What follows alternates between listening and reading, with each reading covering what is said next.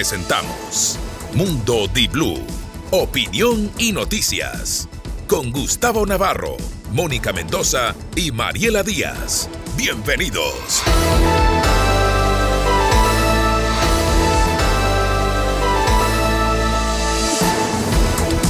Son las 6 de la mañana con 30 minutos de este día jueves 7 de diciembre. Se viene el viernes, Gustavo. Nada más, abogada. Solamente uno visualiza el día del inicio de fin de semana para poder tener también ya apresuradamente, diría yo, ¿no? Porque ya no es que estás ahí con todo el tiempo para tener los preparativos de lo que será la noche nueva, la, ¿cómo es? la noche vieja. Vamos acelerados ya. Aquí ya, ya estamos en, modo, en modo. Viejo una vez ya en modo feriados de Navidad y fin de año. Este día 341, faltan 24 para finalizar el 2023.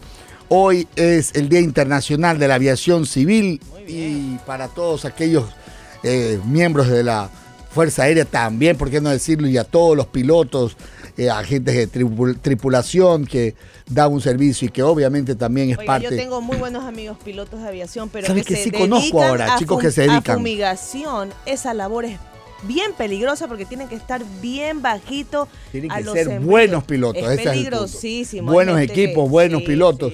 y bueno, también nosotros tenemos el, importante aporte que ha dado las, las, últimas palabras del presidente de la República. El alcalde de Guayaquil ayer, en el día miércoles, dio algunos insumos importantes y lo más, eh, en este caso, destacado es que no solamente será ADN y el Partido Social Cristiano, quienes llevarán a Terán y a Muñoz al banquillo. Buenos días, Mónica Mendoza. ¿Qué tal, Gustavo? Buen día. Anoche también se encendió el árbol de Navidad en el malecón. Eso fue expectativa, la gente ahí, muy, muy lindo eso, me parece. No, no fui, vi por la televisión o no. Ah.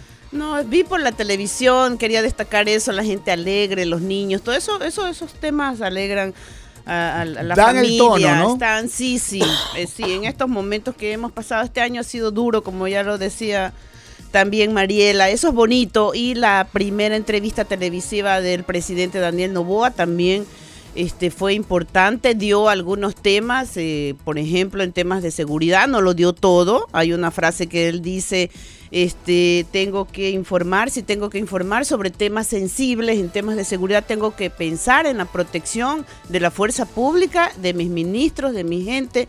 Entonces, ese es uno, uno de los temas importantes. Me parece que el simbolismo también de sacar al presidente Novoa de este Palacio de Carondelet Frío, donde siempre hemos veíamos a los expresidentes dando entrevistas desde ahí, llevarlo a la cafetería San Agustín, un sitio tradicional de Quito, fue un homenaje a la ciudad y también, como él dijo, el caudal de votos de los quiteños que recibió tanto en primera vuelta y en segunda, y hay muchos temas para desarrollar, Mariela. Buen día. Muy buenos días, eh, arrancando este jueves con mucha información, eh, Daniel Novoa comienza ya de alguna manera a hablar de seguridad porque es lo que la gente quiere.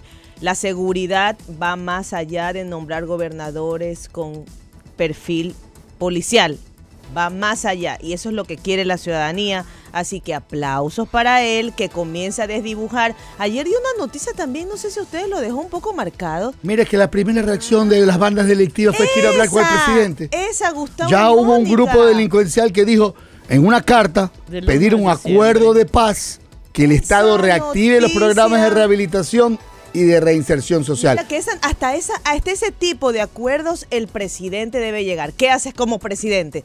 ¿Rechazas? ¿Llamas a conversar? acuerdos, no sé. ¿Qué haces como presidente? ¿Qué encrucijada también? Ya no hay vuelta atrás. Ya no, ya el país ya marcó para un lugar. Escúchenme, ¿por qué?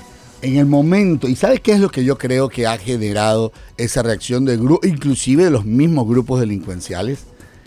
Que la estrategia, por lo menos enunciada, que venga en el mismo tenor la empresa que trabajó el modelo del Salvador, ya cuando escuchan la palabra Bukele, ellos se ven rapaditos de cabeza, sin camisa, arrinconados, posición fetal y comiendo lo que hay. Oye, como, cuando nuestra mamá no solamente con la mirada, que tú ya sabías que con solo con la mirada tenías que estar rectito. Bueno, de es un tema bastante complejo, una carta, al menos el gobierno no confirmó la, la, carta que circulaba en el chat de la Secretaría de Comunicación. Muchos periodistas preguntaban, ¿es esta la carta que recibió el presidente? No hubo confirmación, pero algunos medios han dado por hecho de que esa es la carta con fecha 1 de diciembre. Es un tema complejo, es un tema de, que ya ha generado mucho debate. Y lo otro, con lo cual ya vamos a ir directamente a los titulares cuando un presidente tajantemente arremete contra jueces y fiscales y les dice que al dejar en libertad e integrantes de bandas delictivas, él los va a hacer sentir vergüenza los va a mencionar y los va a mostrar. Un funcionario que está asociado con el, crimen, con el crimen organizado debe tener vergüenza. La vergüenza pública, como dijo. Y el también, escarnio. Oiga, y el otro tema también, cambiar los indicadores de éxito en temas de políticas de seguridad. Que sacas cada semana, hemos capturado 10 toneladas, 100 toneladas. No, ah. eh, los indicadores de éxito tienen que ser que se reduzcan las muertes violentas, violentas que ya no cierren negocios por extorsiones y muchos otros indicadores positivos, más paz, más orden en la cárcel y control en las fronteras. Eso también me pareció que marca eh, los parámetros y los objetivos con los que va a trabajar en el tema de seguridad. Vamos con los titulares, bienvenidos. Esto es Mundo de Blue, información y opinión. Titulares.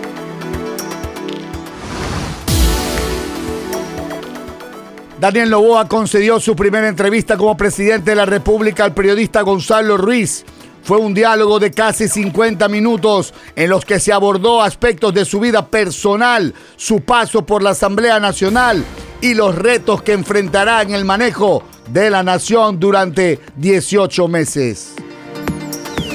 La Contraloría realizará un examen especial a los procesos de compra de energía eléctrica Colombia y Perú por épocas de estiaje entre el 1 de enero y el 31 de diciembre del 2023. Así lo informó el Contralor General del Estado Mauricio Torres en una comparecencia ante la Comisión de Fiscalización de la Asamblea Nacional este 6 de diciembre del 2023.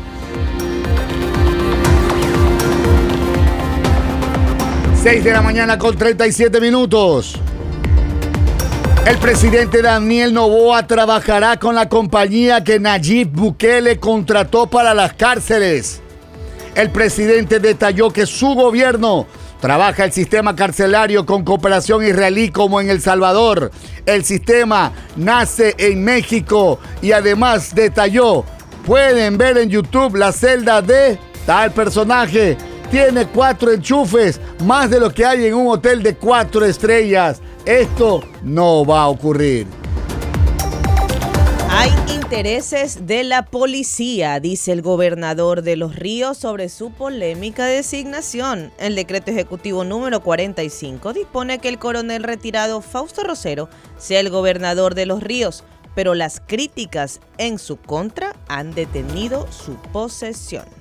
Me llamó alguien del Ministerio de Gobierno a decirme que no vaya, que mi nombramiento estaba en análisis o en espera, dijo el coronel Rosero a primicias vía telefónica. Viviana Velo solicitó que la Asamblea Nacional fiscalice el concurso de jueces. Extendió el pedido a la Comisión de Justicia a la par. Se cocina un juicio político contra el Consejo de la Judicatura.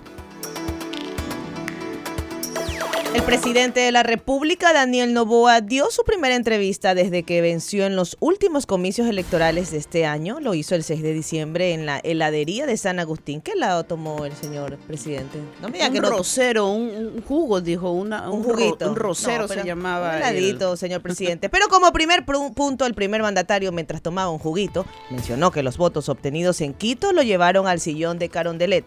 Gracias a la solidez de nuestra votación en Quito, pudimos ganar la presidencia. También recordó que en ocho ocasiones acompañó a su padre Álvaro Novoa en las campañas electorales y que recibió una solicitud de acuerdo de paz de una agrupación delictiva. Hemos capturado a líderes en estas últimas semanas de las mafias más importantes. De una banda hemos recibido una solicitud de acuerdo de paz. Ya el otro, el juez lo votó, lo sacó con todas las evidencias generales en Quinines, por favor. Bueno, la fotito espero, ¿no? Como me, prometió señor Los jueces, póngalos, póngalos en la mira.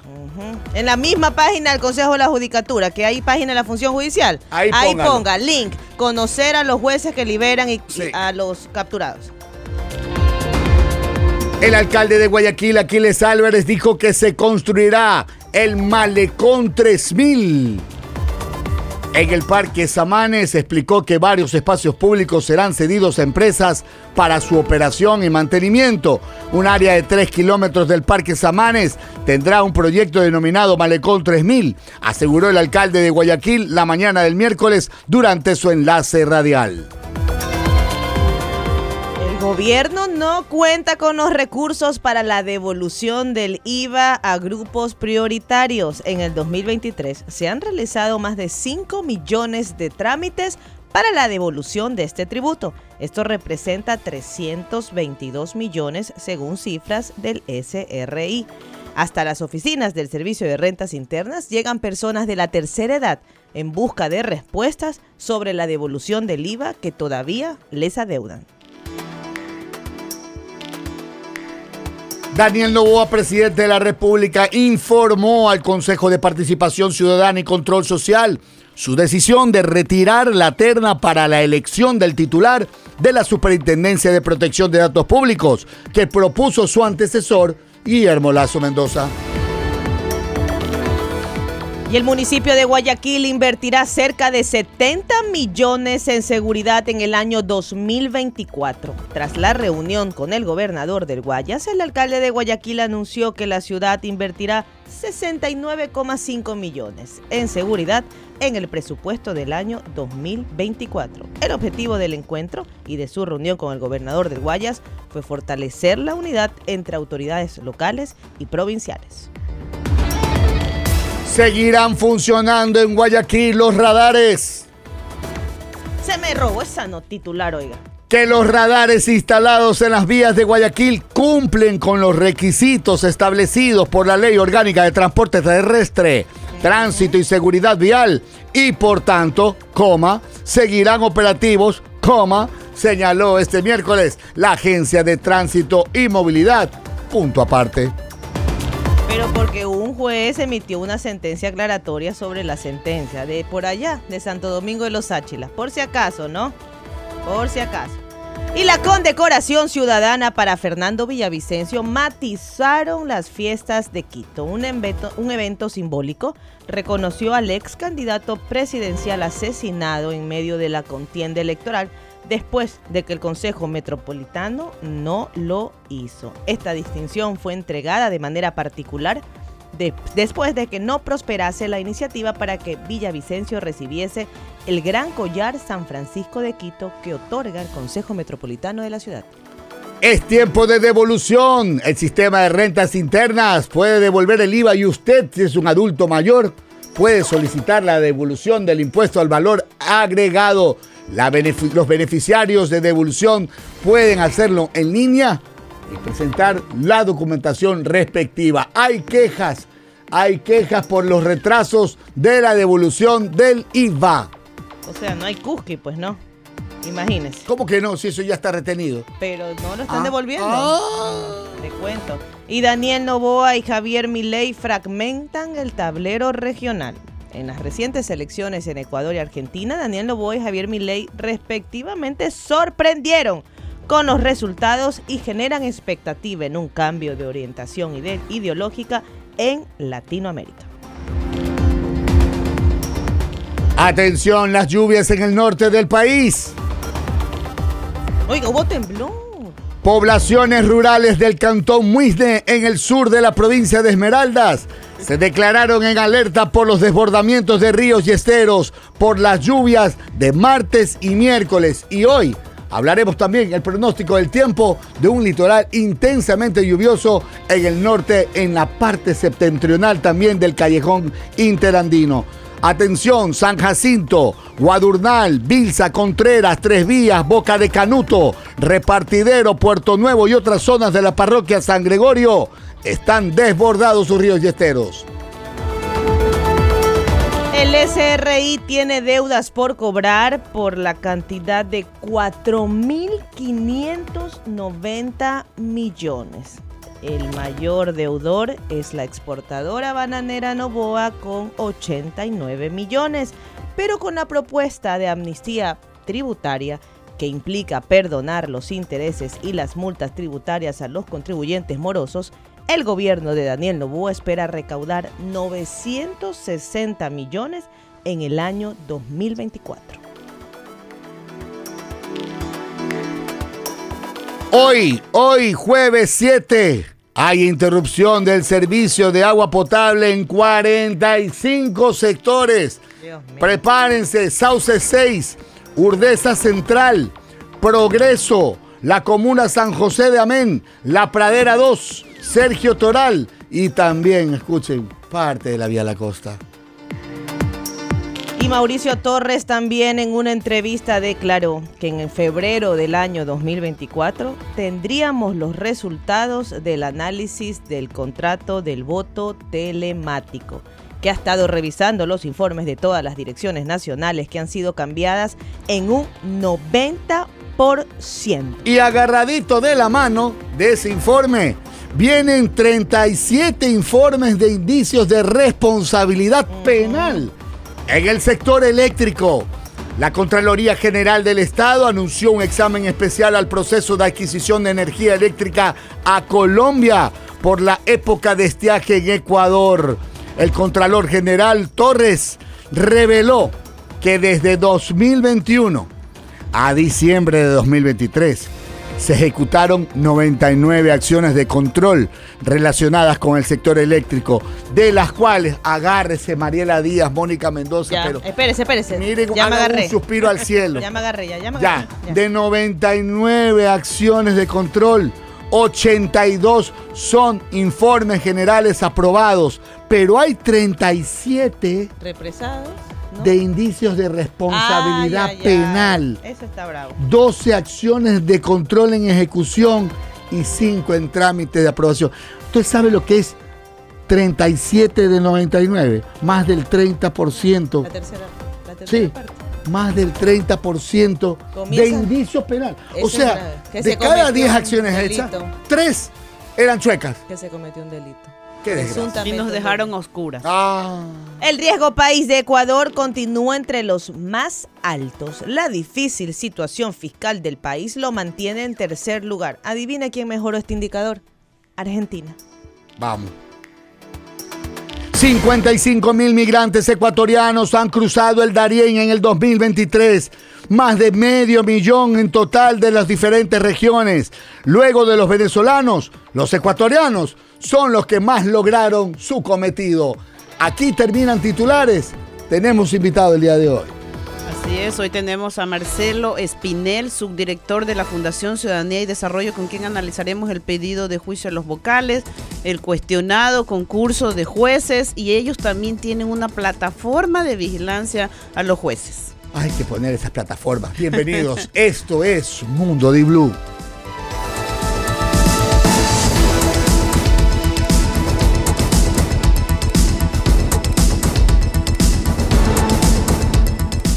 Muy bien.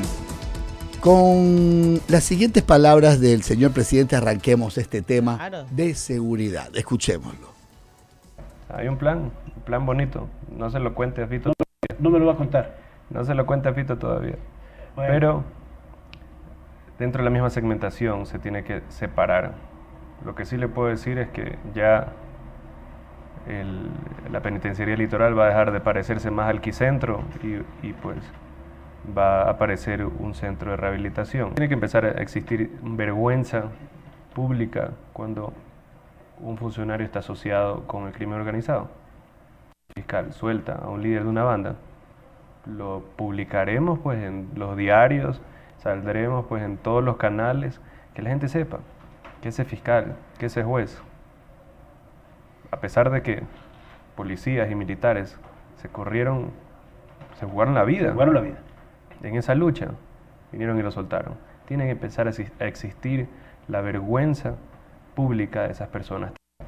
Y pregunto, ¿es suficiente que haya la vergüenza pública? Porque algunos ya los han Que se inicie proceso disciplinario, para eso existe el Consejo de la Judicatura, debe haber un trabajo mancomunado cuando existan indicios de que el juez o fiscal ha de alguna manera incumplido con su obligación legal, oficiar de manera inmediata al Consejo de la Judicatura para que le abra un expediente disciplinario. No se sanciona a los jueces. Oiga, yo he presentado más de 10 formularios, 10 quejas. Sigo esperando sanción. Y el Consejo de la Judicatura tampoco da la información, como decía en días pasados, al organismo como la Fundación Ciudadanía y Desarrollo que tiene esta plataforma de seguimiento a los jueces. Como decíamos, no atiende los pedidos pese a la que existe una ley de acceso a la información pública. Transparencia.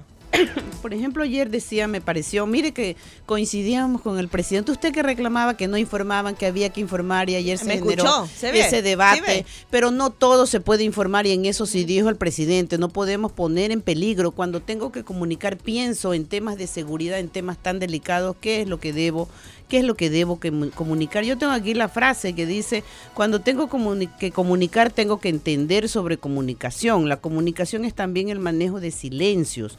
¿Cómo no comunicar en temas tan delicados de los cuales este, deben ser secretos como la seguridad? O sea, tengo una información para no exponer a los, a los funcionarios de la policía, a las Fuerzas Armadas, a los ministros, a la familia, a mi misma familia. Entonces no todo se puede revelar. Hay un plan bonito, como él dice, pero no podemos dar más detalles, pero sí habló en términos generales del tema de las cárceles, como decía, y, de otros enfoques. Y volvió a hablar de las barcazas, creo, ¿no? Sí, sí. Se mantiene en ese tema y ojo que no, ese tema lo, dejó a un lado en la segunda vuelta. Y lo volvió, lo está Pero es que sabes que estructuralmente construir a algo que ya está hecho y que lo que se demore en llegar sería una solución inmediata. Pero acuérdate una cosa, las barcazas son estrictamente ¿Para? los grupos delincuenciales organizados y de alta, peligrosidad. a ese, a ese fin, y creo que dio hasta la cifra de cuántas serían las personas que estarían ahí, eh, eh, en este caso, asinadas. Y a propósito, entre estas, estos 50 minutos que creo que sin ser una de las entrevistas más largas, fue muy interesante y creo que el periodista lo supo llevar con todos los temas que queríamos escuchar. Daniel Novoa también se refirió al Partido Social Cristiano y al correísmo y a lo que significa o no un pacto político. No hay ni pacto ni acuerdo. Yo le voy a dar... Bueno, en la asamblea sí, pues. Dato mata relato. ¿Cuántos votos sacó? 116 creo, ¿no? 128. 128. ¿Pacto de qué? Pacto del 90% de la Asamblea. El vicepresidente de ADN, ¿cuánto? 130. Eso es 95% de la Asamblea. O sea, pactó el 95% de la Asamblea para eso. ¿Para eso? ¿Qué pacto va a hacer si están todos pues metidos ahí? Bueno, si hay un acuerdo, el, que no hay que satanizar los pactos. El vocal del CAL de ADN, 131 votos. Mm. La Asamblea es así, en algunas cosas te pones de en otras cosas no te pones de acuerdo. Tema de la fiscal, por ejemplo, no vamos a estar de acuerdo. Tema de la ley económica urgente, espero que por el bien del país todos estén de acuerdo. Por más que ahí veo que unos insultan, otros atacan, otros dicen lo que sea, es por el bien del país. ¿Va a haber gobernabilidad en su gobierno, señor presidente? Yo creo que estamos con, con mucha claridad y con orden estableciendo mayor gobernabilidad de lo que había en el pasado. Si te das cuenta que nunca se acelera, nunca le... Porque sí, sí va a ver. Si tú me preguntas algo que yo intencionalmente, obviamente, eh, lo he manifestado o lo necesito para decir, es como que hoy te ves bien. Es como que primero me miro al espejo. ¿Será que yo creo que esas certezas para expresarse, esa modulación. La personalidad del presidente, ¿no? Así habla pausado, tranquilo. Y es histriónico, porque realmente yo creo que cuando le preguntó sobre cuánto, que hay, qué pacto, le digo, pero si todas han sido votaciones mayoritarias, más o menos da a entender que en tal caso hay gobernabilidad. Una cosa es decir pacto y otra cosa hay gobernabilidad. ¿Qué sería un pacto, Mariela? que existan cuotas de poder entregadas a. Pero un pacto son acuerdos. Sí, sí, sí, sí. Pero en el, en el dando y dando pajarito volando en el contexto popular o hablemoslo ya en, la política rancia y que todavía está enquistada en ciertos corredores del sector público sabemos que existen pactos cuando hay también consensos y algo a cambio. Ahora aquí Lo que el señor presidente expresó claramente es que ha habido mayoritario aporto, aporte El y que ya 99% y de la eso sí es verdad, discúlpame. El señor eh, presidente, el expresidente Guillermo Lazo, 24 horas después de ser eh, posesionado, no tenía ni la milésima parte de avance en el país de lo que eh, hoy Daniel Novoa ya tiene con sus proyectos, que seguramente eh, estará siendo votado en los próximos días. Yo creo que Gonzalo Ruiz Álvarez, a quien conozco, con quien trabajé durante muchos años, es un periodista respetadísimo y querido en Quito. Eso fue el primer acierto o el segundo después del sitio donde fue la entrevista. Es un maestro hábil, hábil y con sentido del humor, incluso lo llevó desde las tradiciones a presentar quién es el presidente de la República, porque como dijo, lo conocemos poco, y luego a lo político y estos temas importantes. Se le quedaron dos temas. Yo le pregunté a Gonzalo, oye, ¿por qué no le preguntaste tal cosa? Creo que el de la vicepresidenta y el tema también de la consulta popular, pero ya había la ¿Hasta presión. dónde, ¿Y hasta dónde Pero- le quieres dar énfasis al tema de la vicepresidenta? ¿Qué te Ah, faltaba? No, pero por ejemplo, alguna... ¿Qué Porque, te faltaba? Pero yo, yo te pero lo pregunto a ti. públicamente él no ha dicho nada. ¿De qué? Soy la- o sea, ¿qué pasó finalmente con la vicepresidenta? Se hubiera quedado Sí, una no pregunta, lo ha dicho creo. claramente. Nadie le había Más preguntado en, una decreto. entrev- en Ya. una entrevista sobre ese tema después de ese desenlace, que para mí es un tema secundario. Pero digo, fue llevada la entrevista en ese sentido y lo llevó desde lo personal hasta lo político y el presidente se mantuvo como ha sido él, o sea, en, en sus respuestas en sus temas puntuales sin decir, creo, una palabra de más. Incluso... Pero sí fue radical en una. En el asunto de... La fiscal. Nunca vamos a votar en, Así es. Estoy de en por el juicio. Dijo, Cuando- no estoy de acuerdo. Estamos dijo. no, no, no, y dijo, Sí. nunca voy a votar por el juicio del fiscal.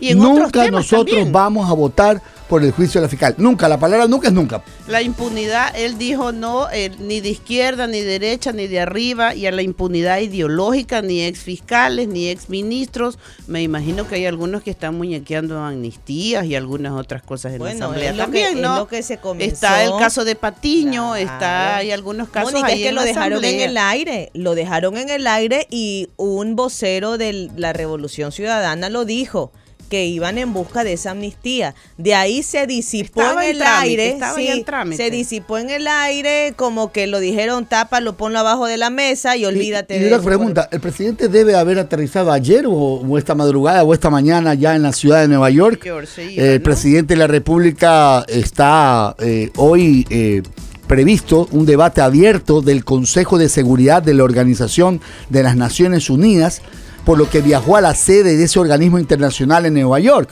Ecuador asumió la presidencia del Consejo de Seguridad después de 31 años, por lo que en este debate será parte de los diálogos que se efectuarán en el espacio de alto nivel. Entre los principales temas a tratar están las amenazas a la paz y la seguridad internacional, la lucha contra la delincuencia organizada transnacional y los desafíos crecientes. Esto es lo que dijo la presidencia de la República en un boletín.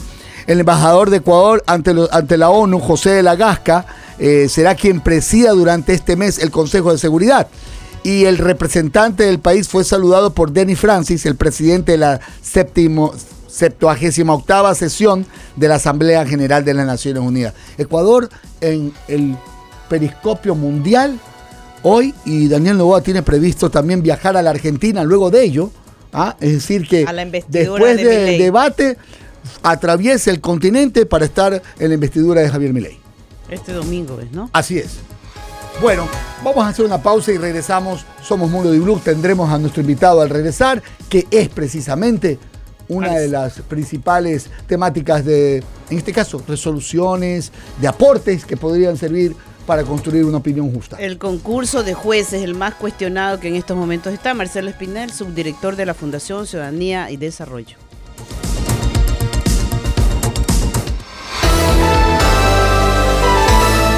Mundo Di Blue, opinión y noticias. Se escucha en Guayas 88.9.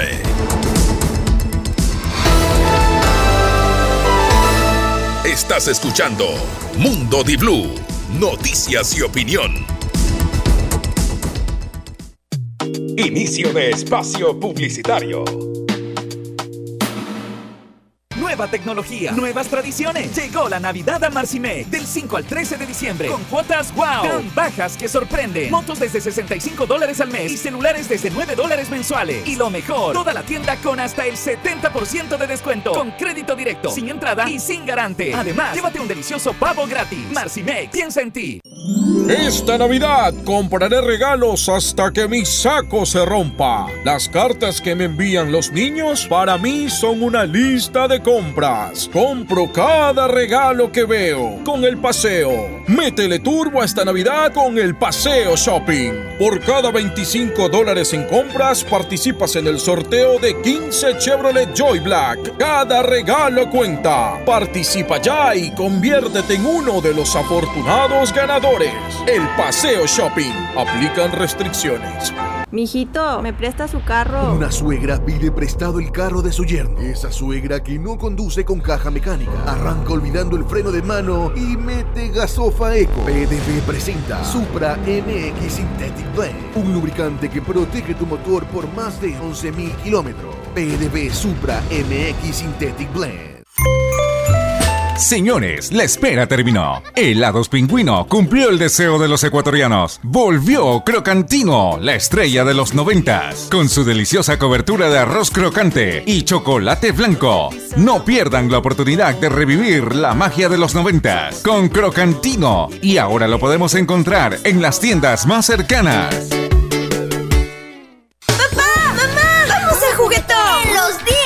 Toda la magia, la diversión, los juguetes. Están en juguetón en los días, Chef. Este 15, 16 y 17 de diciembre, todas tus compras en juguetón con tarjetas de crédito JEP reciben el 25% de descuento. Porque los niños saben lo que quieren. En los días JEP en juguetón. Todo con el 25% de descuento. Con la tarjeta de crédito JEP de papá o la adicional de mamá. Todos felices en juguetón con tarjetas de crédito. Promoción a nivel nacional. Navidad viene imparable con tu moto Shinerai. Pernil gratis de regalo con tu moto Shinerai. Tu moto Shinerai. Pernil gratis para ti. Tu moto Shinerai. Pernil gratis para ti. Del 1 al 31 de diciembre, Navidad es imparable. Compra tu moto Shinerai en cualquier distribuidor autorizado y recibe un pernil gratis de regalo. Shinerai, la que no te falla. Promoción válida hasta el 31 de diciembre. Esto es 100 ecuatorianos. La diversión en familia está garantizada. ¿A qué familiar le sacarías tarjeta roja? A mis hijos. Nombra algo que se estira y se encoge. El acordeón. El calzoncillo. Me gustaría que mi suegra fuera menos odiosa, intensa. Con 100 ecuatorianos dicen. No te lo pierdas, lunes a viernes a las 7 de la noche por la pantalla de Teleamazonas. Amigo camaronero, en Nicovita sabemos que mantener el medio de tu cultivo equilibrado es todo un desafío. Por eso desarrollamos el nuevo Catal Proterra, una dieta que brinda una nutrición de calidad, mientras evita la acumulación de materia orgánica en tu piscina, gracias a su mix de cepas con acción de conservación continua. Nuevo Catal Proterra, nutre, conserva y protege. Solicítalo ya a tu asesor Nicovita. La formulación Proterra está disponible en las dietas Classic y finales. Nicovita, evolucionamos con confianza. Se dice ja, se dice bo, se dice jabolines,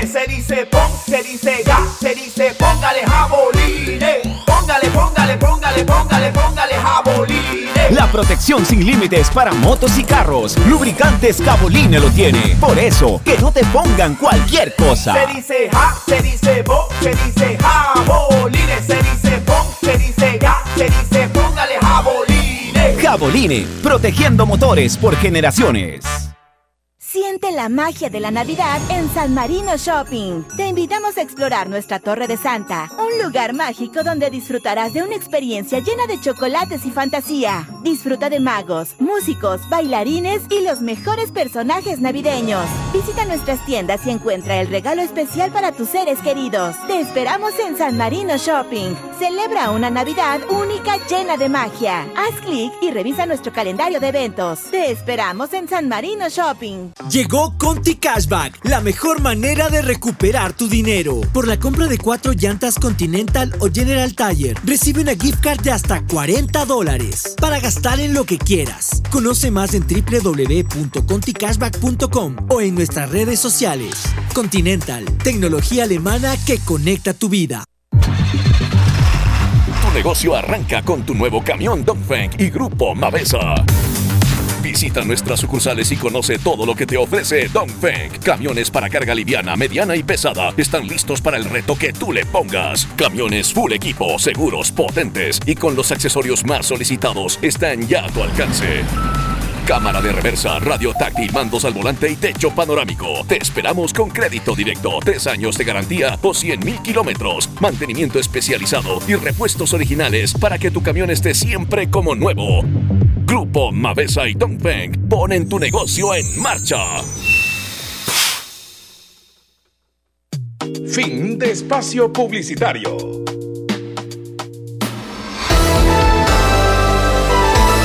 Mundo Di Blue, opinión y noticias. Se escucha en Ambato y Latacunga 99.7. Estás escuchando Mundo Di Blue, noticias y opinión. Mundo Di Blue presenta Contrarreloj. Lo que hemos denunciado desde Fundación Ciudadanía y Desarrollo son dos aspectos en específico. La opacidad del concurso. En primer lugar, ha existido opacidad porque, por ejemplo, no podemos acceder a cuáles han sido los antecedentes disciplinarios de los postulantes. ¿A qué nos referimos con esto? En innumerables ocasiones le hemos pedido al Consejo de la Judicatura que nos entregue información sobre cuáles han sido los procesos disciplinarios seguidos en contra de los postulantes durante el ejercicio del cargo de aquellos que están buscando llegar a la Corte Nacional de Justicia. Jueces que han tenido sanciones o que actualmente están siendo investigados por la Dirección de Talento Humano del Consejo de la Judicatura. ¿Qué es lo que se ha alegado? Que es información personal. Que Escuchamos a Marcelo Espinel, subdirector de la Fundación Ciudadanía y Desarrollo, en declaraciones en días anteriores. Con él vamos a analizar este concurso cuestionado, falta de op opaco, como lo menciona Marcelo. Buen día, Marcelo. Mónica Mendoza te saluda. Estoy con Mariela Díaz y Gustavo Navarro. Bienvenido. Mónica, Gustavo, Mariela, muy buenos días. Para mí es un gusto poder estar con ustedes. Pero el concurso sigue pese a los cuestionamientos, Marcelo, pese a la misión internacional que también dijo que prácticamente este concurso tenía que regresar a cero. ¿Por qué ocurre esto en el país? Bueno, veamos que eh, los cuestionamientos incluso no tienen cabida únicamente al respecto de esta falta de transparencia, sino también hay que recordar que este concurso está siendo llevado a cabo por funcionarios que actualmente están siendo investigados por la justicia por una institución que claramente no tiene confianza por el momento, que se encuentra deslegitimada y que, ojo con esto, Mónica, está eligiendo a quienes en el futuro serán sus jueces. Como sabemos, el Consejo de la Judicatura tiene esta figura denominada fuero de corte.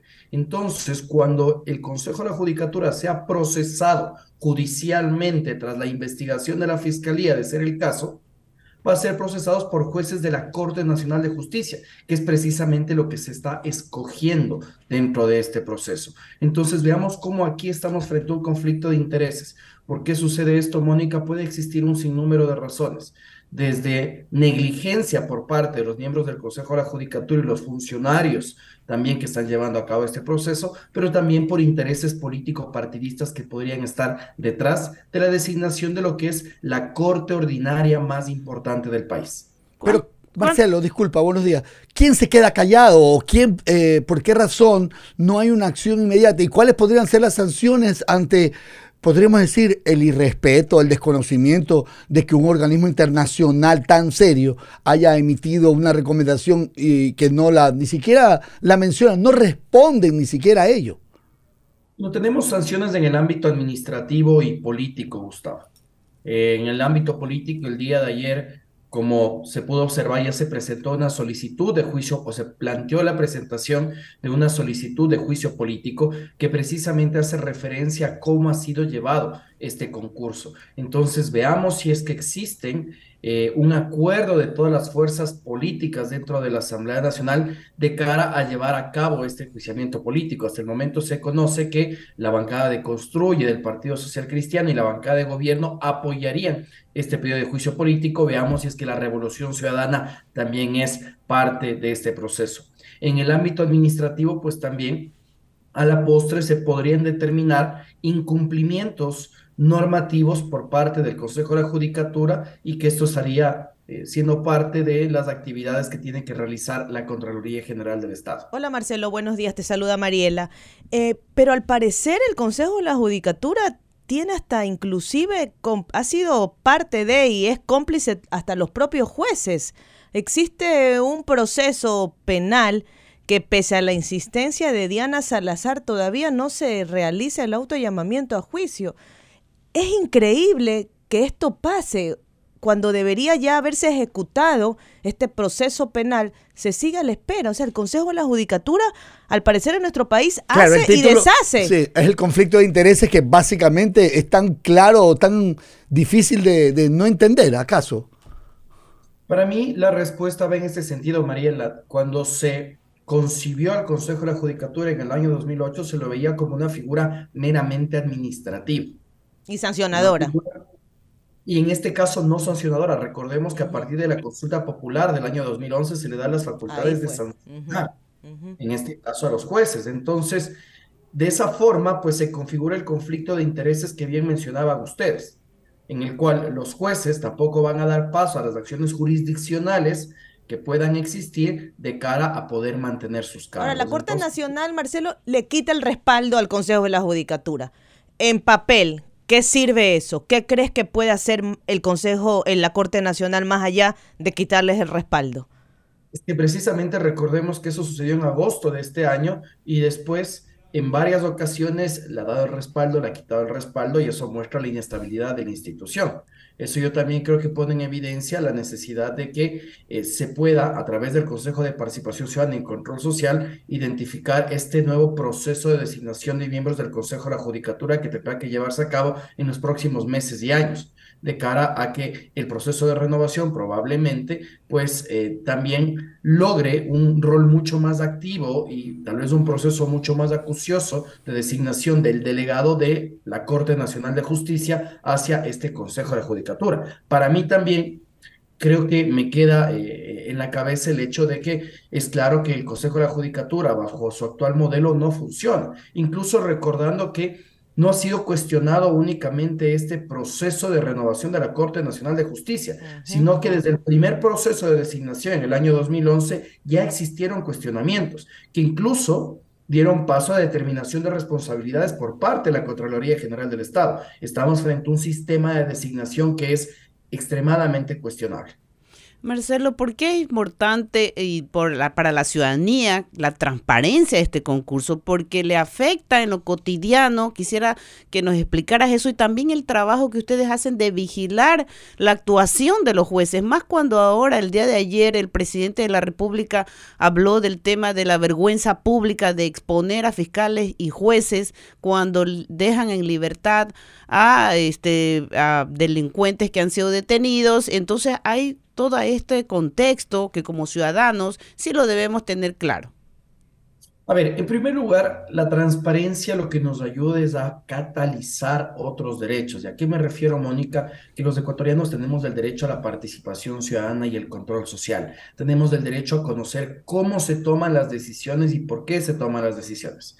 Si es que, por ejemplo, el Consejo de la Judicatura ni siquiera está transparentando el perfil de los postulantes a jueces, ni siquiera está transparentando si es que estos postulantes han tenido sanciones disciplinarias previas o incluso cuáles han sido los postulantes que no aprobaron, que fueron determinados como no idóneos dentro de estas evaluaciones de confianza, claramente se está impidiendo el derecho al control social, además de generar desconfianza en la ciudadanía.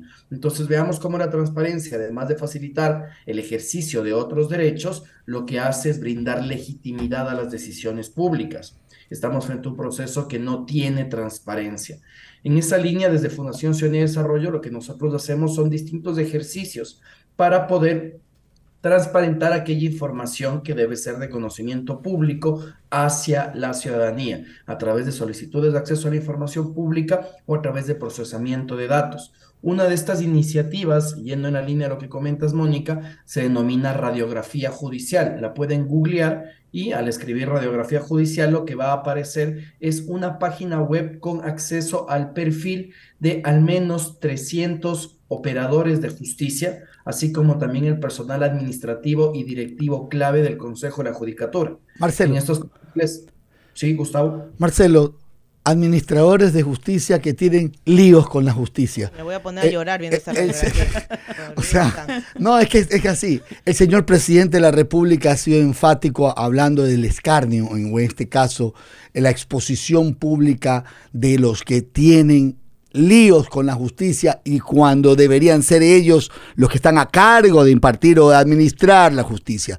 ¿Cómo toman ustedes estas palabras del presidente o hasta dónde el señor presidente Cobia, obviamente que se ha manifestado respetuoso de la función judicial, puede llegar esto a impactar también?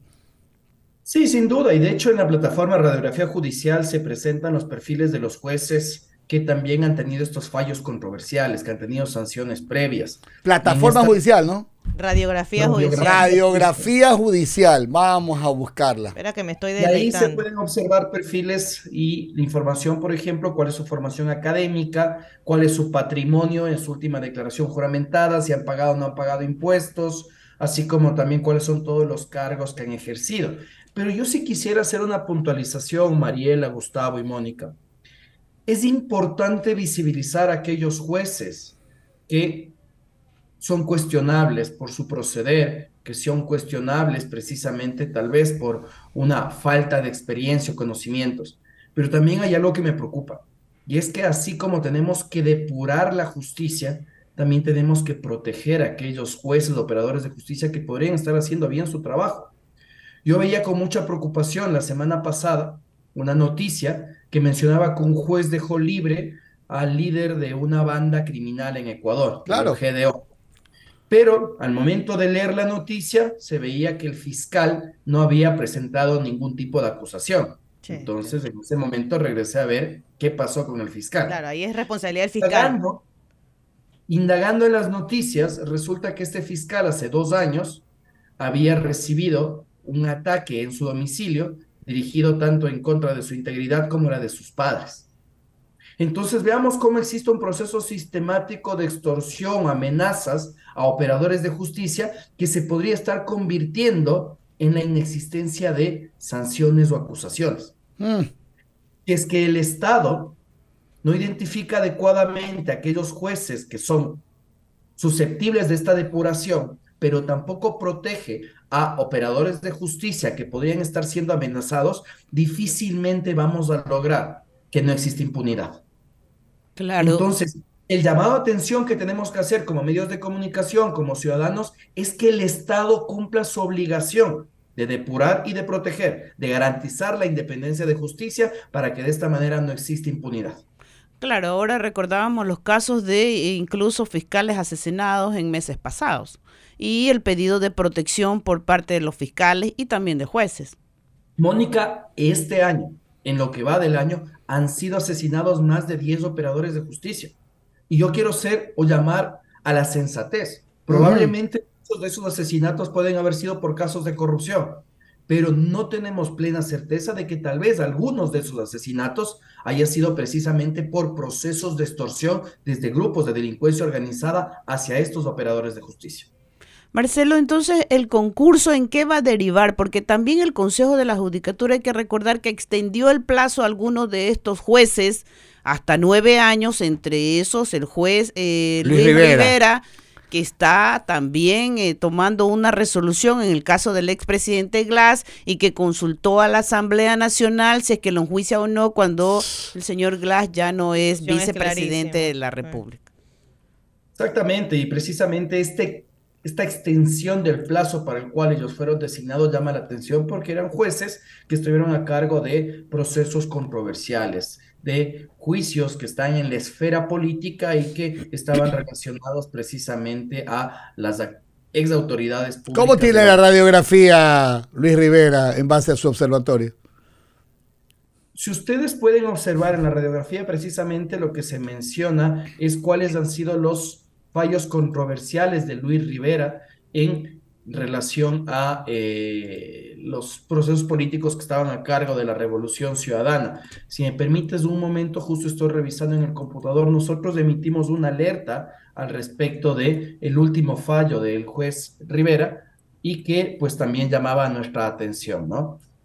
Mientras tanto, yo lo estoy buscando. Si Es que sí, sí, es que sí, sígalo buscando, Marcelo. Para nosotros es importante haber determinado lo que hoy Marcelo Espinel nos ha corroborado, porque eh, estos son ¿cuánto tiempo llevamos haciendo estas, estas alertas o diciendo a propósito, analizando concursos, analizando acciones donde una mayoría de dos eh, existe en un grupo Más de, de cinco. cinco. Ah, en, en un grupo de cinco la mayoría es de dos, en donde nadie dijo nada a propósito de ello, eh, donde inclusive eh, hay otros tipos de procesos legales contra los mismos administradores de justicia. O sea, eh, tienes el dato ya. Justo estoy viendo en este momento la radiografía judicial del juez Luis Rivera, que es el que ustedes comentaban, y hay dos aspectos que llaman la atención. En primer lugar, que es que fue el juez que declaró nulo el caso Singue, que también involucraba al ex vicepresidente Jorge Glass, y anuló los cargos de los sospechosos del caso de peculado en el caso de los helicópteros Drup. Entonces, veamos cómo existe una posible relación política al respecto de las actuaciones de el juez Luis Rivera. Y otro de los aspectos que también están presentes en la radiografía judicial es que este juez Rivera también fue asesor del expresidente de la Asamblea Nacional, César Litardo, entre 2019 y 2020. Entonces veamos cómo también estas vinculaciones políticas nos ayudan a ejercer este derecho al control social sobre las actuaciones en el Marcelo. orden que pueden Y tener en, los y en esta radiografía judicial, la declaración de bienes del juez Luis Rivera, 1.293.599 dólares de activos, de pasivos 0 dólares, tiene cuatro inmuebles y tres vehículos. Yo creo que e- esos datos hay que analiz- analizarlos de una manera eh, muy sesuda, mi estimada Mónica, porque es necesario identificar cómo fue construido ese patrimonio de acuerdo a los cargos que ha venido ejerciendo en los últimos años. Veamos también que no es una adquisición, y eso es una tarea de la Contraloría General del Estado, no es una adquisición de los últimos dos, tres meses, puede ser una adquisición de bienes de los últimos 20 años. Habrá que identificar si es que se consignó o no toda la información real por parte de eh, juez y que ésta ha sido controlada o no por la Contraloría General del Estado. ¿Por qué les hago esta apreciación? Porque existe una serie de casos que hemos identificado en radiografía judicial, como por ejemplo jueces que no reportan la existencia de una cuenta bancaria. Correcto. Cuando, como todos conocemos, existe la obligación al momento de vincularse a la función pública de presentar precisamente una cuenta bancaria para recibir el sueldo. Entonces, si es que un juez en su declaración juramentada dice que no tiene cuentas bancarias, ¿cómo está recibiendo su sueldo? Le Existen mandan casos, en un sobre, por entonces. ejemplo, al mandan parecer- en un sobre. Al parecer, mi querida Mónica, existen casos en los cuales existen jueces, funcionarios públicos que reportan bienes inmuebles en valores irrisorios como un terreno avaluado en 25 dólares. Entonces, aquí más bien, para mí, el llamado de atención es a la Contraloría General del Estado al respecto de su obligación de auditar las declaraciones patrimoniales juramentadas. Bueno, tenemos Marcelo. contralor nuevo y vamos a ver cómo funciona. Oiga, pero lo mismo, trabajo para lo el mismo de las cuentas pasa en este gobierno. Tres funcionarios que no tienen cuentas bancarias. Deberán Tres abrirlo. funcionarios que no tienen cuentas bancarias. Más trabajo para el nuevo Contralor. Muchísimas gracias, Marcelo. Encantado. Un gusto poder acompañarles. Gracias, Marcelo. Buen día.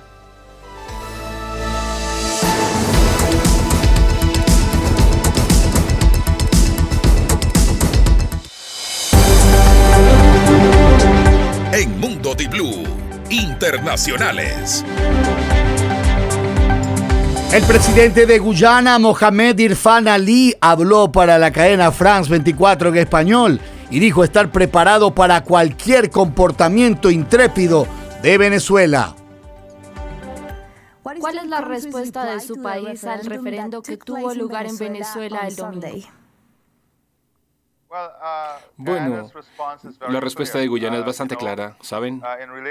En relación con el referendo, entendemos que cada país tiene un derecho a votar un referendo sobre lo que quieran, pero tenemos serias preocupaciones e inquietudes sobre este referendo, que buscaba anexar eh, unas partes de nuestro territorio y que buscaba emitir eh, tarjetas de identificación para parte de nuestro territorio. En relación con esta emisión, estos dos, con estos dos temas y el referendo como tal, pasamos a la ICG eh, para emitir órdenes provisionales y nos complace decir que la Corte emitió esas órdenes y dejaron bastante claro que en relación con estas eh, inquietudes, eh, el statu quo permanece, permanece sobre la autoridad de Guyana y Venezuela no puede hacer nada para cambiar esta situación. Venezuela no puede anexar esta región y no puede usar ningún tipo de fuerza o ningún tipo de circunstancia, eh, fuerza eh, para anexar o emitir cualquier tipo de tarjeta de identificación en relación con esta región. Ahora vamos a analizar qué va a pasar si de repente ya Venezuela tiene dos observaciones. Están levantadas prácticamente las sanciones porque ha anunciado elecciones, pero ahora se suma a esto lo que aparentemente lo consideran un eh, indicador de apropiarse de un terreno o de un, de un territorio que es de Guyana. Venezuela se complica, ¿no? Era ya con su Qué ya suficientes problemas tiene como para tener más. Y, ya había terminado el plazo que Estados Unidos también había dado este a propósito de, que le, levantó, le levantó, las sanciones y tenía que cumplir este cumplir con algunas exigencias. Una de eh, esas era el levantamiento de la prohibición de ser parte de la campaña electoral a María Corina Machado. Y, el gobierno de Solamente una cosa final un helicóptero militar de Guyana desapareció en la frontera con Venezuela. Hace dos horas, la cadena alemana Deutsche Welle acaba de mencionar que las autoridades señalaron que puede ser mal tiempo, pero el incidente produce en medio una alerta, una alerta por una disputa territorial que tiene Guyana y Venezuela. Escuchemos rápidamente. Un helicóptero militar guyanés que transportaba a siete personas desapareció el miércoles a unos 50 kilómetros al este de la frontera de Guyana con Venezuela. Las autoridades señalaron que había mal tiempo en la zona y subrayaron que no hay indicios de que pudiera haber sido alcanzado por fuego hostil. El incidente se produce en medio de la actual disputa diplomática entre ambos países por la región del Esequibo, rica en minerales y situada cerca de enormes yacimientos de petróleo. El gobierno de la presidenta de Perú, Dina Boluarte, se mantiene en silencio tras la decisión del Tribunal Constitucional de ordenar la liberación del exmandatario Alberto Fujimori, a pesar de que la Corte Interamericana de Derechos Humanos le ordenó que no ejecute esa medida. La decisión que se tomará no ha sido hasta el momento motivo de declaraciones públicas ni de algún mensaje del despacho de la presidencia de la República pero el día de ayer salió el expresidente Fujimori y lo primero que hizo fue abrazar a su hija Keiko. Hay video donde sale plenamente resguardado. Veamos lo que dice en las reacciones populares a propósito de ello.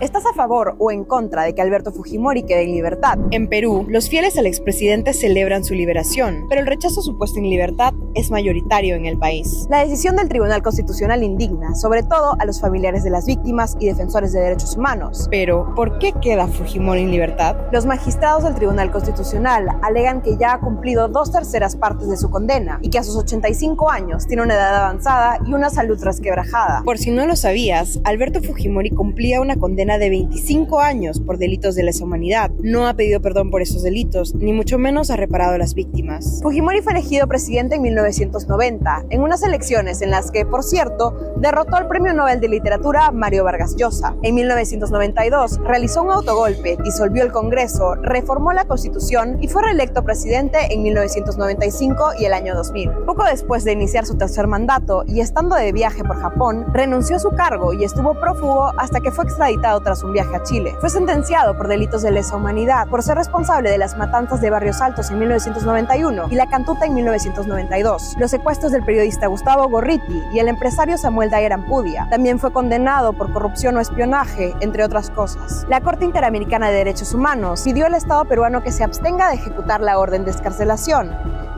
Okay. Se opuso al pedido de la Corte Interamericana. Oiga, y también, eh, pese a todo, eh, bueno, su hija Keiko ha sido una política conocida, candidata presidencial, no ha podido ganar nunca. Pero también ha quedado, ha quedado hasta el último de en segunda vuelta, pero por votos ha perdido. O sea, no sé cómo esto le va a beneficiar o no en su carrera política de la que todavía no ha desistido, ¿no? Adeuda 15 millones de dólares todavía por reparaciones y está libre y sin pagar por asesinatos de Estado. Líderes de la Unión Europea se reunieron con Xi Jinping en China, en la primera cumbre de Unión Europea-China desde antes de la pandemia. Líderes de la Unión Europea, Ursula von der Leyen y Charles Michel se reunieron en Pekín con el mandatario chino Xi Jinping es la primera cumbre cara a cara entre la UE y China desde antes de la pandemia.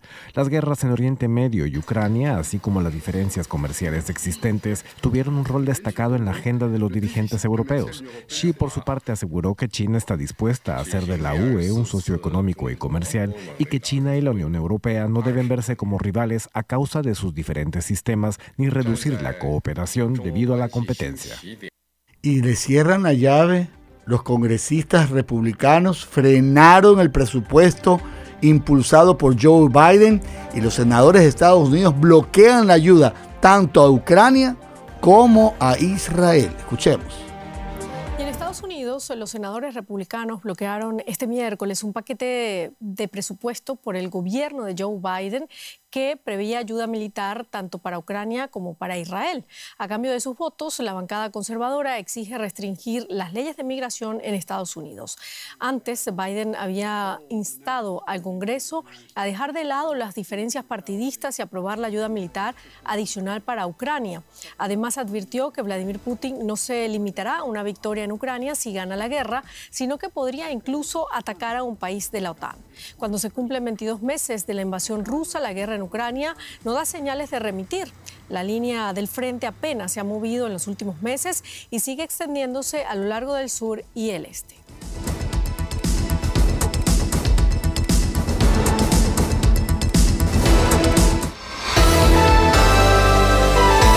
Mundo Di Blue, opinión y noticias. Se escucha en Loja 101.3.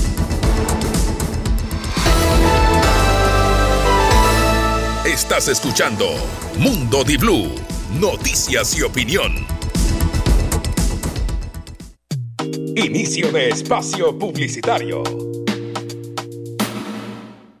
Generalmente cuando veo alguna cosa que me gusta, entro en un debate conmigo misma, entre mi yo controladora que solo piensa en los gastos de las festividades y mi yo impulsiva que no quiere perder la oportunidad de tener algo nuevo. Pero hoy tomé una decisión. Me daré el mejor regalo de Navidad porque me lo merezco. Hoy sí, hoy sí con Pacificar. Esta Navidad acumula 100 dólares en consumos y participa por un viaje de compras a Dubai para cuatro personas. Además, si eres cliente estrella, triplicas tus oportunidades de ganar. Pacificar, Banco del Pacífico. La manada se cuida sola. Todos los Peugeot 2008 y Peugeot 3008 incluyen tres años de mantenimientos gratis. Encuentra tu león con esta promoción exclusiva hasta el 20 de diciembre del 2023. Peugeot. Aplican restricciones. Alista tu mejor asiento, agarra tu control favorito y tómate una Pepsi para desbloquear premios en EA Sports FC 24. Pepsi es tu cábala para más diversión. Compra una Pepsi de 400 mililitros o lata de 355 mililitros. Escanea el código QR del empaque y recibe recompensas especiales como jugadores de oro y más. Nueva tecnología, nuevas tradiciones. Llegó la Navidad a Marcimec del 5 al 13 de diciembre con cuotas wow, tan bajas que sorprenden. Motos desde 65 dólares al mes y celulares desde 9 dólares mensuales. Y lo mejor, toda la tienda con hasta el 70% de descuento con crédito directo, sin entrada y sin garante. Además, llévate un delicioso pavo gratis. Marcimec, piensa en ti. Aquí presenta Promesa de Navidad. Mami, ¿me compras la pista de carros por Navidad? Te lo prometo. Mami, mami, ¿me compras unos zapatos nuevos? Te lo prometo. Amor, ¿crees que ahora sí puedo renovar mi celular? te lo prometo. Esta Navidad promételo todo. Nosotros te prometemos el precio más bajo.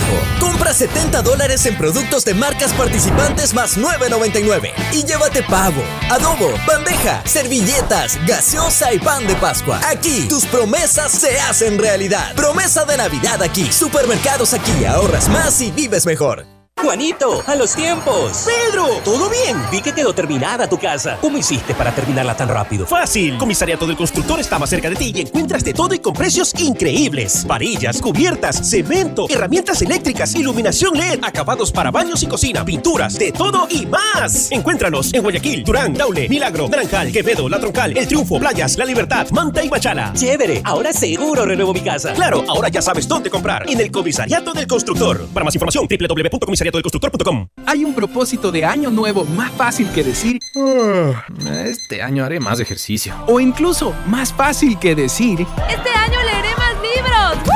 El propósito más fácil de cumplir es cuidar a tu Chevrolet, porque nuestros talleres autorizados se encargan de dejarlo como nuevo, con cambio de aceite desde 29,99 y cambio de pastillas de frenos delanteras desde 52,99. Tu casa es tu taller Chevrolet. Agenda tu cita en chevrolet.com.es. Aplican términos y condiciones. Pa, ¿me enseñas a manejar? Tu hijo adolescente quiere aprender a conducir en tu carro, hacer caballito una y otra vez, pasar la llave de contacto, tu pequeño retoño, tu carrito amado. PDB presenta Supra MX Synthetic Blend, un lubricante que protege tu motor por más de 11.000 kilómetros. PDB Supra MX Synthetic Blend. Esta Navidad, prepárate a ganar una beca para el campeonato de fútbol más famoso del mundo, Pro Food Camps. Participa por cada 25 dólares de compras en juguetes. Serán cuatro ganadores más un acompañante con todo pagado. Vive la experiencia de ser una estrella de fútbol mundial. ¡Feliz Navicamp con mi juguetería! También participan tus compras de Frecuento y Super Easy. Doble oportunidad con tus tarjetas Banco Guayaquil. Aplican restricciones. Bases legales de la promoción en www.mijuguetería.com.es. Diciembre es el último mes del año para que realices la revisión técnica vehicular 2023. Paga la matrícula más la tasa del servicio y separa un turno desde las 7 de la mañana para el centro de matriculación norte, el de la vía Daule o en el sur. Los sábados se atienden de 7 a 14 horas. Realiza la revisión técnica vehicular. Hazlo con tiempo y cumple. La ATM trabaja por tu movilidad. Llegó la Navidad Dorada Chevrolet. Regálate un Groove con impresionante techo panorámico desde 19,999 dólares. O Colorado con Wi-Fi, conectividad OnStar y bono de hasta 3,000 dólares. Ven a la Navidad Dorada Chevrolet. Visita tu concesionario. Aplican términos y condiciones. Fin de espacio publicitario.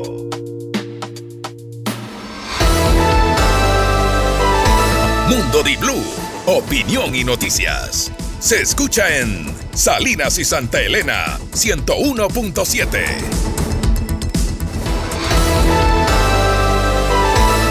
Estás escuchando Mundo Di Blue, noticias y opinión.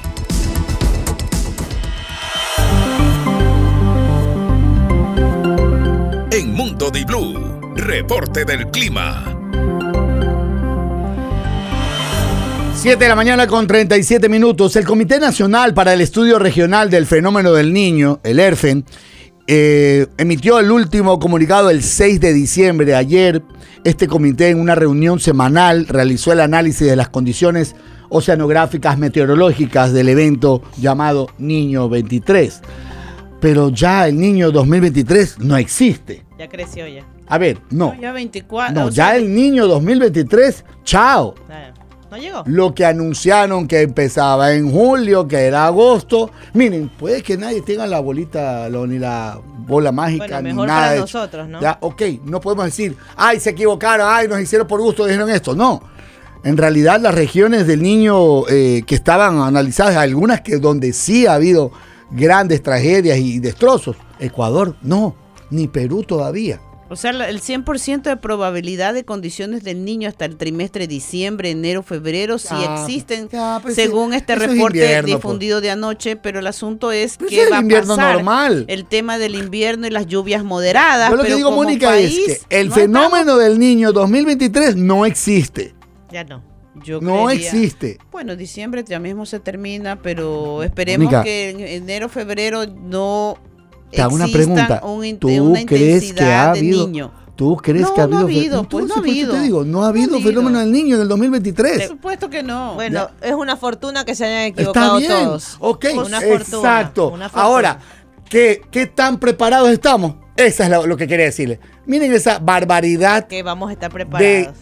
Si lo que seguimos ocurre- botando basura en la calle. Ciudadela Rotaria, por favor, en Guayaquil está inundado, la gente no puede entrar a la, a la fábrica con una, un aguacero Mira eso. Turro, un espantachivo, como se dice allá en Zapotal y en Progreso. Estamos viendo a un señor. Así lo llama la gente de la sabana. Agarrado de una reja, cruzando porque no pueden caminar porque todo está abnegado de agua. Porfa, eso es basura que han tapado, eso es la gente puerca. Parecen Spider-Man, La gente que no ha colaborado, esos son los famosos disque chamberos que rompen fundas y dejan taponados los ductos cajones y los ca- así no hay forma. Así no se puede. Y demos gracias a Dios de que no ha habido fenómeno del niño en junio, agosto, septiembre, octubre de este año. Así no se puede.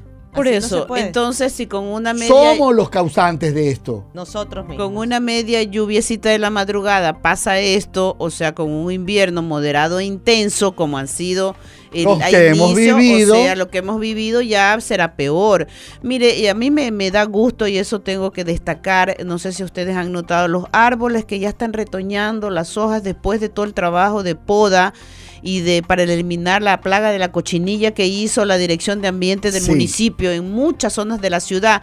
Están reverdeciendo estos todos estos árboles Correcto. que fueron podados, pero en los alrededores la basura, la gente sigue botando la basura, no puede hacer eso la gente, o sea, reclama que no hay áreas verdes, reclama cuando los árboles y la administración anterior que no hizo nada por rescatar o, o prevenir o Ayer estuve con el director de áreas verdes y pero, Am- ambiente. Pero y entonces reclamamos las áreas verdes, que no hay, o recuperar el espacio público, pero empiece por no botar la basura en los parterres o en los pequeños espacios de áreas verdes. Dos connotaciones negativas que tuvo los primeros aguaceros, yo diría los primeros dos aguaceros regulares que ha tenido Guayaquil. Los problemas de tapolamiento, lo que tú mencionas de la mala disposición de desechos y los accidentes de tránsito. Por favor, está lloviendo. Pasaba ayer que crucé eh, desde el puerto Santana en la noche con la lluvia. Mariela, no es broma. Me pasó un man a 100 kilómetros por hora por, por la perimetral y por la Juan Tanca después. Sí, la gente no. O sea, y mira lo que ha ocurrido en la La Pedro no Menéndez esta- en la noche también. Terribles accidentes, gente que va a exceso de velocidad. Y por un lado, dicen, están los radares. Dejen los radares. Yo no digo nada, dejen los radares allí a ver si la gente por lo menos de alguna manera le baja la velocidad. El alcalde Aquiles Álvarez dijo la semana pasada los radares se van a mantener. Ahora ya hubo la aclaración de la, de la resolución judicial. No puedes quitar los radares. Tengan calibrados, sean justos con el tema de las fotos y, y- y adelante. Los de Santa Elena, mm, todavía no. Pero bueno, continuemos. Habrá lluvias en Esmeralda, Santo Domingo, Manabí, parte del Callejón Interandino, pero la, parece que San Pedro está peleado con Cuenca, no quiere bajar a Cuenca, no le interesa. ¿Qué le hicieron los cuencanos?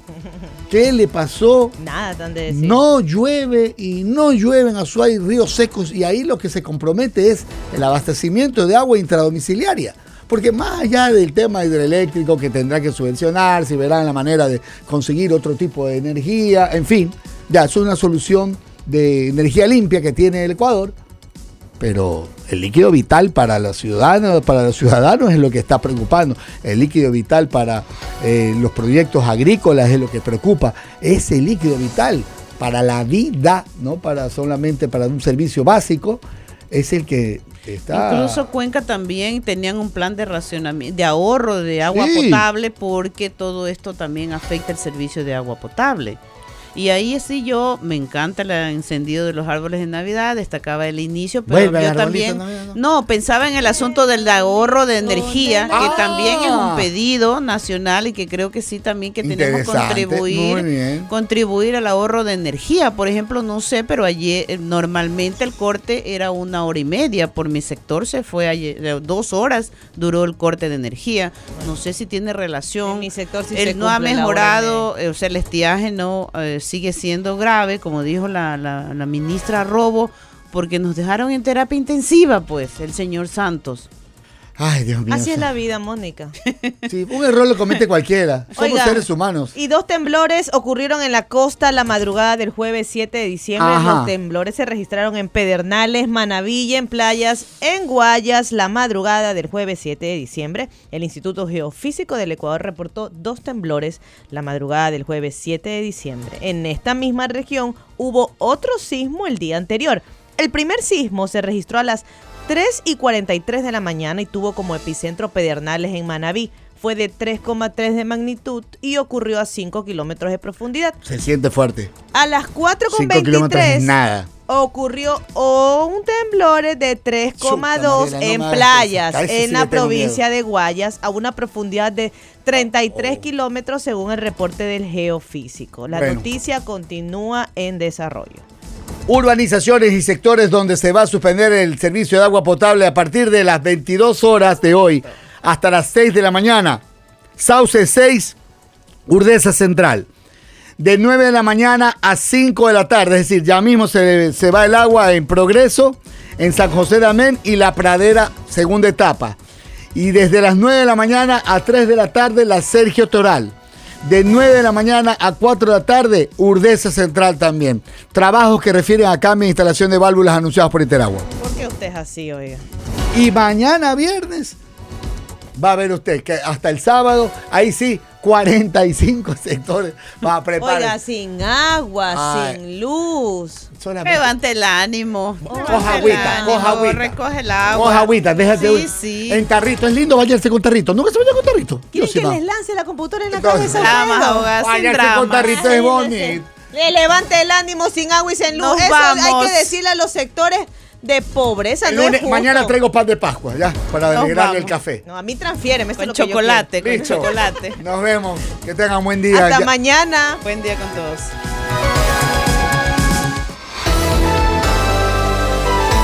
...88.9 presentó... ...Mundo Di Blue... Opinión y noticias... ...con Gustavo Navarro... ...Mónica Mendoza... ...y Mariela Díaz... ...hasta la próxima...